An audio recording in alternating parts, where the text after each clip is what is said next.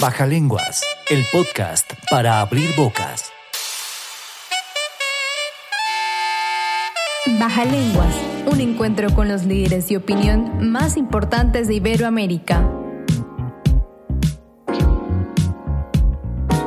Baja Lenguas, un podcast de Medios Distribuna. Medios Distribuna es una marca del grupo Distribuna. Bienvenidos a Baja Lenguas, el podcast para abrir bocas. Soy Patricia Sierra y tengo el gusto de acompañarlos en este espacio del Grupo Distribuna para hablar de temas de interés en el ámbito médico. Yo soy Carlos Torres y para mí es un gusto presentar a la doctora Pilar Julieta Costa González, médica egresada de la Universidad Nacional de Colombia, especialista en toxicología clínica de la Universidad del Rosario y especialista en docencia universitaria de la Universidad El Bosque. La doctora Costa actualmente se desempeña como referente de sustancias psicoactivas de la Subdirección de Determinantes en la Secretaría de Salud de Bogotá. Bienvenida a nuestro podcast, doctora Costa. Es un gusto tenerla con nosotros. Hola, buenas tardes, Carlos y Patricia. Un gusto. Un gusto para nosotros, doctora. En medio de la actual confrontación bélica entre Rusia y Ucrania, renace el miedo frente al uso de las armas o agentes de guerra química. Por ello, en este programa de Baja Lenguas hablaremos de los agentes de guerra química. Entremos en materia, doctora Costa. Quisiera pedirle que primero nos hablara de las diferencias entre los agentes de guerra química y los agentes de guerra biológica. ¿En qué consisten cada uno de ellos? Claro que sí. Efectivamente estamos en una época bastante complicada y el asunto de las armas químicas es un temor creciente en la población mundial. Entonces tendríamos en este caso dos tipos de agentes, como lo mencionabas. Los agentes de guerra química son sustancias sintetizadas por el hombre. Son sustancias que vienen del laboratorio, que son producidas por el hombre para producir eh, o para llevar ataques masivos en diferentes poblaciones. Los agentes de guerra biológica lo que hacen es utilizar microorganismos, llámese virus, llámese bacterias o las toxinas de estos microorganismos, también para que afecte una, una gran población. No estarían desarrollados por el hombre, sino que son microorganismos que ya existen, que lo que hacen es utilizarlos de forma masiva para que se puedan eh, producir el efecto en una población determinada o también tenemos incluso con agentes de guerra biológica, casos particulares, eh, de pronto se acuerdan en algunos hace unos años en Estados Unidos que se puso como entre comillas de moda que entregaban cartas que al parecer venían contaminadas con anthrax, que es uno de los agentes de guerra biológica. Entonces pueden ser o para atacar a una población importante grande o a individuos particulares. Doctora Costa, ¿qué son los agentes nerviosos y cómo es su mecanismo de toxicidad? Los agentes nerviosos es otro tipo de agente utilizados en la guerra química los agentes nerviosos vienen derivados de moléculas que son también usadas como plaguicidas, que serían en este caso los organofosforados. Entonces, lo que van a hacer estos tipos de agentes es alterar la colinesterasa, bloquear la colinesterasa, de tal forma que lo que pasa, la colinesterasa es una de las enzimas que nos va a ayudar a la degradación de la acetilcolina, que son los principales neurotransmisores que tenemos en el cuerpo. Si se bloquea la acetilcolinesterasa, lo que va a pasar es que vamos a tener un gran acúmulo de acetilcolina llevando a aumento de la cantidad de síntomas parasimpáticos. De ahí vendrían todos los síntomas que tendríamos con la exposición a este tipo de agentes. La gran diferencia que tenemos con el caso de los plaguicidas es que son agentes de reacción mucho más rápida, que pueden producir lesiones también agudamente y que pueden ser letales mucho más rápidamente. Doctora Costa, ¿cuáles son las manifestaciones clínicas de los agentes nerviosos y cuáles los tratamientos que se brindan a las personas que son afectadas por estas sustancias? El cuadro clínico principalmente, como decíamos, hay un aumento de la acetilcolina disponible eso nos va a llevar a que se produzca un cuadro que llamamos cuadro colinérgico. El cuadro colinérgico tiene como dos, dos fases, dos, dos tipos de cuadros. Sería un cuadro muscarínico, un cuadro nicotínico. El cuadro muscarínico es el que usualmente se menciona como todo lo más, lo húmedo en el paciente. Es decir, está con diaforesis, o sea, mucha sudoración, está con diarrea, incontinencia urinaria, adicionalmente puede estar con miosis, o sea, las pupilas pequeñitas, Puede también tener broncorreas, gran cantidad de ruidos a nivel de la auscultación respiratoria. Ese sería el cuadro muscarínico. El cuadro nicotínico está más asociado con efectos a nivel muscular. Entonces tendríamos fasciculaciones, debilidad muscular y este cuadro nicotínico también está asociado con taquicardia, con hipertensión, la cual es más prevalente en los niños. Los niños desarrollan mejor más síntomas nicotínicos que los adultos. Esos serían como los dos cuadros. Igual son cuadros que se dan simultáneamente, no es que se da uno primero que el otro.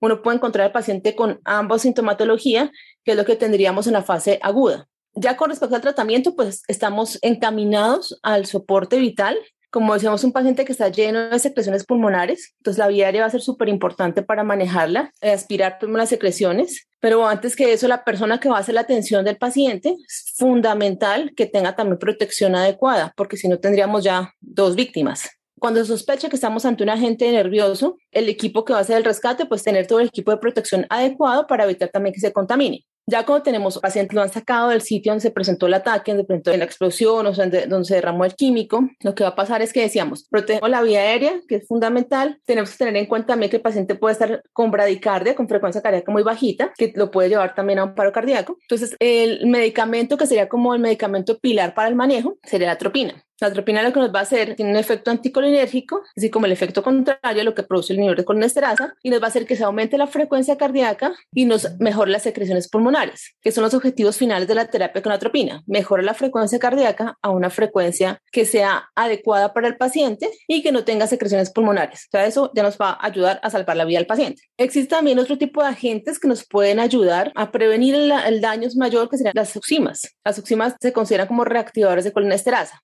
Usar sobre todo cuando estamos pensando en pues, exposición a plaguicidas. En las armas químicas no son tan efectivas. ¿Por qué? Porque resulta que en las armas químicas, cuando se produce el efecto, va a ser una parte como que desenvejece la enzima. ¿Esto qué quiere decir? Que si yo lo logro quitar el plaguicida en este caso o el, agente nervioso, la enzima ya está inactiva. O sea, le toca esperar que se vuelva a reactivar nuevamente enzimas. Entonces, por eso la oxima no va a funcionar mucho, porque ese periodo de envejecimiento, sobre todo en los gases nerviosos, puede ser tan cortico como dos minutos. Entonces, si la, paciente, el, paciente se expuso al gas químico, al gas nervioso, pues tendríamos menos de dos minutos para poder colocar la oxima para que se pudieran revertir los síntomas. De tal forma que lo que realmente el pilar del manejo sería la atropina.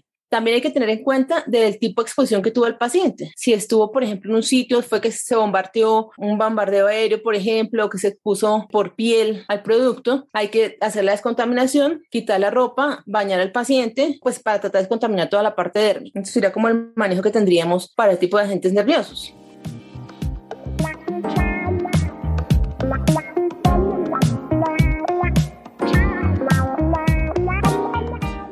Doctora, ¿qué son los agentes vesicantes? ¿Cuáles son las manifestaciones clínicas de estos agentes y cuáles son los tratamientos que se brindan en nuestro país a los pacientes afectados por ellos? Los agentes vesicantes son otro tipo de agentes que también se han utilizado de hace mucho tiempo en las guerras los agentes vesicantes más o menos desde la, Primera Guerra Mundial se empezaron a utilizar al producir contacto con la piel, producen como vesículas, como vejigas, lo mencionaban a nivel coloquial, entonces como hacen lesiones en la piel, hacen ampollas importantes, pero es una reacción como si fuera una quemadura que es bastante, bastante severa. Estos agentes vesicantes tenemos de varios tipos, puede ser alguno como el gas mostaza, que fue como el más conocido, el que más utilizó, sobre todo en las guerras, eh, Segunda Guerra Mundial, guerra en Vietnam, fue utilizado el gas, el gas mostaza. También tenemos la leucita, que es un poco, pues se ha utilizado un poco menos en las guerras. Y tenemos también la oxima fosgeno, que este último es bastante, bastante corrosivo. Entonces va a ser mucho mayor el daño que se va a producir. Lo que nos va a pasar con este tipo de agentes es que nos va a alterar todos los mecanismos de reparación a nivel celular, altera el DNA, altera el RNA, va a tener una proteínas, va a producir un daño no solamente a nivel dérmico, sino también tendríamos un daño en los ojos, por ejemplo, en las mucosas gastrointestinales, en la mucosa respiratoria, producir también lesión corrosiva. Son agentes que son muy lipofílicos, esto quiere decir que se va a hacer fácilmente, pueden atravesar la piel y producir la toxicidad sistémica que se presenta con el tipo de agentes. Hay también casos escritos de exposición a agentes vesicantes que nos pueden alterar el sistema hematopoyético, es decir, las células sanguíneas, y llevar incluso a cuadros de aplasia medular sería lo que tendríamos. Con ellos no tenemos como un manejo, un manejo específico, no hay un antídoto particular, excepto para el caso de la leucita, que tenemos el dimercaprol, que por cierto también se utiliza como quelante para algunas intoxicaciones por metales. Pero para el resto de agentes, realmente el manejo meramente es de soporte. Hay que mirar, pues, cómo están las lesiones, son lesiones en piel bastante extensas, parecía una quemadura muy extensa, entonces hay que mirar la parte de fluidos, de líquidos, el paciente que no se deshidrate, protección de las quemaduras, de las lesiones, para evitar como eh, daños a posterior.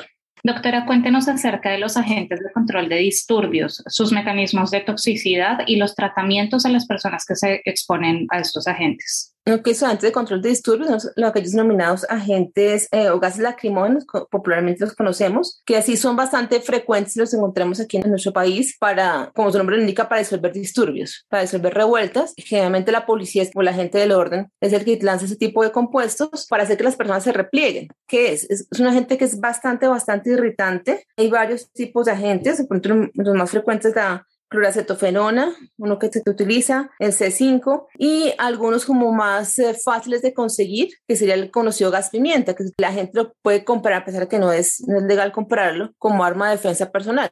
Este último lo que va a hacer es, o sea, mejor viene, viene la capsaicina, como parecido a lo que, a la molécula que trae el, el ají, es bastante, bastante irritante, por eso cuando uno se expone a este tipo de gases, gases lacrimógenos, lo que va a producir es lagrimeo importantísimo, sensación como irritación en la garganta, en toda la mucosa orofaringia, pues puede como sensación de malestar general lo que más tendríamos. ¿Qué es la ventaja como este tipo de agentes? Que no van a producir letalidad, o no se consideran agentes letales. Lo que van a producir es como el cuadro de incomodidad, el cuadro de disconfort en la persona que ha sido víctima de esto, con el fin de que se, en el caso de los, de los disturbios, se repliegue el, el disturbio. Doctora Costa, quisiera que nos comentara algo acerca de los agentes asfixiantes, los agentes sanguíneos y los agentes incapacitantes. Cuéntanos en qué consiste cada uno de ellos y cuáles son las manifestaciones clínicas de estos agentes. Ok, entonces tenemos, en el caso de los agentes asfixiantes, los principales que se conocen son el fosgeno y agentes C que son clorados, que tienen el grupo cloro en su molécula. Ingresan por vía respiratoria y van a producir cuadros locales a nivel del tracto respiratorio, tanto superior como inferior. Lo que van a terminar haciendo es dañando el parénquima pulmonar, producen asfixia. Esa asfixia puede producir también edema pulmonar y llevar eso a la muerte del paciente. Es como lo característico de ellos. Dicen que se puede detectar que podrían tener algún olor como a mostaza, más o menos lo describen algunas personas, similar a lo que pasa con el gas mostaza, que por eso se llama así, porque tiene como un olor medio amostazado. Entonces, este tipo de productos lo que van a producir es la irritación importante de la vía aérea superior, vía inferior, obviamente también producir alteraciones o irritación a nivel de mucosas. Después de que la persona se expone a este agente, puede pasar un periodo de tiempo pequeño en que parece como asintomático, como que no pasara nada, pero ya cuando se absorbe eh, totalmente en el tracto respiratorio, pues va a producir todas las lesiones de irritación, de alteración de la respiración, va a tener también cefalea, dolor de cabeza, antisnea, que va a ser progresiva y llevándola hasta la falla ventilatoria. Entonces, que eso es lo que podría llevar al caso de la muerte. Tiene que tener en cuenta también que el fosgeno no solamente es utilizado como arma química, sino también en la parte industrial, cuando se producen algún tipo de plásticos, también se puede producir como parte de las reacciones químicas, se puede producir fosgeno. Pero también es importante en esa parte ocupacional todas las medidas de protección personal de los trabajadores, los empleados. En el caso de los agentes sanguíneos, el que tendríamos como más representativo sería el caso del cianuro. El cianuro también tuvo una historia bastante particular a nivel en las guerras. La Segunda Guerra Mundial, en los campos de concentración existían como unas cámaras de gas. Las personas las entraban a la cámara de gas, las sacaban de, de, de bañar, de mojar, entraban a la cámara de gas y soltaban el agente, o sea, también iba por aire, y era ciclón B, era el nombre que se conocía, que era básicamente cianuro. Esto lleva a la muerte de los pacientes porque va a producir una alteración a nivel de la cadena respiratoria, de la fosforilación oxidativa y pues que va a terminar llevando a la muerte del paciente. Es un cuadro que tiene que atenderse demasiado rápido. Incluso estamos, si estamos sospechando que hay exposición a cianuro, pues casi que no podemos esperar a tener resultados de laboratorio, sino que de acuerdo a la historia clínica que tengamos, empezar el manejo, porque si no, pues el paciente no, no va a alcanzar sobrevivir. Los otros que tenemos son los eh, agentes incapacitantes que pueden tener efectos anticolinérgicos o también pueden ser derivados de algunos opiáceos similares como el fentanil que se podrían presentar. Si el agente es anticolinérgico, lo que vamos a tener sobre todo es un midriasis, está con taquicardia, con hipertensión, las mucosas están muy secas, va a estar con hipertermia, puede tener alteración de estado de conciencia, incluso llevar a la agitación psicomotora y retención urinaria. Y el caso de los agentes derivados del fentanilo, el más usado que se utilizaron y que descripciones que utilizaron por Rusia en alguna época, sería el carfentanil. Estos agentes, al ser derivados de, de opiáceos, van a producir un cuadro opioide, un cuadro opioide, opioide narcótico, que se caracteriza por la miosis, la alteración de la respiración, bradimnea, depresión respiratoria, bradicardia y que pueden llevar hasta también a la, a la, muerte en los pacientes. En este caso, este tipo de agentes derivados del fentanil, si tenemos manejo específico, que es el caso de la, de la naloxona, que es el antagonista opiáceo que utilizamos como antídoto, aparte del soporte ventilatorio que se le da. Baja lenguas. El podcast para abrir bocas. Doctora, ¿cuáles son los mecanismos de dispersión para estos agentes de guerra química? Ok, el ejemplo que tendría para el caso de los agentes nerviosos. En 1995, en Yokohama, Japón, hubo una secta religiosa que hizo un ataque terrorista en el tren de Tokio. Lo que hicieron fue colocar como unas maletas donde contenían la sustancia. Eso fue con gasarín. Entonces, lo que hicieron fue que dentro del subterráneo abrieron la bolsa o el recipiente que lo contenía y se esparció fácilmente. El caso de los agentes nerviosos son agentes que son fácilmente volátiles, entonces se puede distribuir así a grandes poblaciones. El caso, por ejemplo, del gas mostaza, se puede lanzar con cualquier tipo de arma que pueda lanzar el gas en este caso, o se hace por aspersión también. En algún, algún momento en alguna, de las guerras se utilizaba por aspersión y lo que hacía era como bañar, entre comillas, una población o un, un sector de la ciudad donde estaban, produciéndole, pues, obviamente las lesiones a las personas que se encontraban en ellas. El gas pimienta, pues lo encontramos es en la, como spray que se consiguen, que son para, como les digo, se vende como armas de defensa personal, pues sería como la forma de producir la aspersión. Más la idea es que lo tengamos por, por aire, por aspersión. Doctora, ¿se tiene conocimiento de si en este momento, en la actualidad, se están utilizando agentes químicos en la guerra y cuáles serían esos agentes químicos? Pues es la sospecha que hay, realmente tener certeza de que se está utilizando, no sabría porque son, pues son muy cerradas las comunicaciones y pues todo lo que tenemos por lo que se lo que vienen los medios de comunicación. Obviamente a los actores del conflicto no les interesa que la gente sepa qué tipo de agentes son. Muchas veces uno termina dándose cuenta que hubo agentes nerviosos es por las consecuencias que trae. Si ustedes recuerdan hace como unos 3, eh, 4 años en Siria, que hubo un bombardeo también a una, una escuela que estaba con los niños ahí, los chiquitos murieron, los niños murieron, y lo que se encontró después, pues los estigmas que quedaron hacían sospechar que había sido un gas nervioso. Entonces, saber exactamente qué tipo de sustancia se está utilizando, no, porque igual son agentes que son muy cambiantes. Y finalmente la guerra es como eso, tratar de inactivar al, al oponente y acabar con la población o acabar con el, territorio en el cual están, se está produciendo la, la, guerra. Entonces, saber exactamente si se están utilizando, no, no lo sabría. Doctora Costa, cuéntanos finalmente cuál es el protocolo para la atención de estos pacientes afectados por los agentes de guerra química. Cuando estamos enfrentados al paciente ya que fue expuesto al, al, agente químico, primero, insisto, es importante que la persona que va a hacer el abordaje del paciente tenga todas las medidas de protección adecuadas para evitar que sean dos víctimas. La otra cosa, como sabemos que muchas de las sustancias son por vía aérea, es retirar al paciente la exposición. Casos como por ejemplo el del cianuro requiere tratamiento inmediato, entonces hay que sospecharlo lo más rápido que uno pueda y ojalá tenga los antídotos específicos para poder empezar el tratamiento de la terapia. O igual si mientras nos llega el antídoto no lo tenemos disponible, medidas de soporte, si mira cómo está la frecuencia cardíaca, mira cómo está la presión arterial, mirar si requiere o no soporte inotrópico, mientras tengamos el antídoto, que la idea es que sea muy rápido, si no el paciente no lo vamos a alcanzar a ayudar, puede morir tener entonces esa parte importante de que nos ayuda a mirar el, manejo específico, en la descontaminación, como les decía, entonces también puede ser primero retirar al paciente del sitio, si la exposición tuvo exposición dérmica,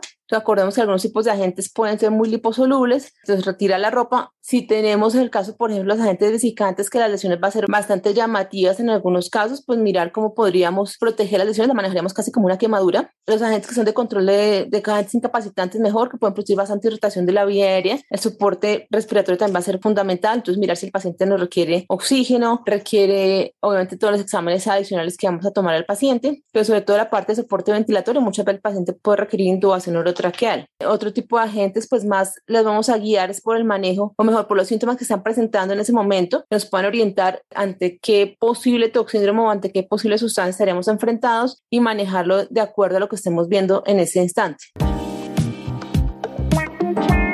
Doctora Costa, hemos llegado al final de nuestro programa. Muchas gracias por hablarnos de un tema tan importante en la coyuntura actual.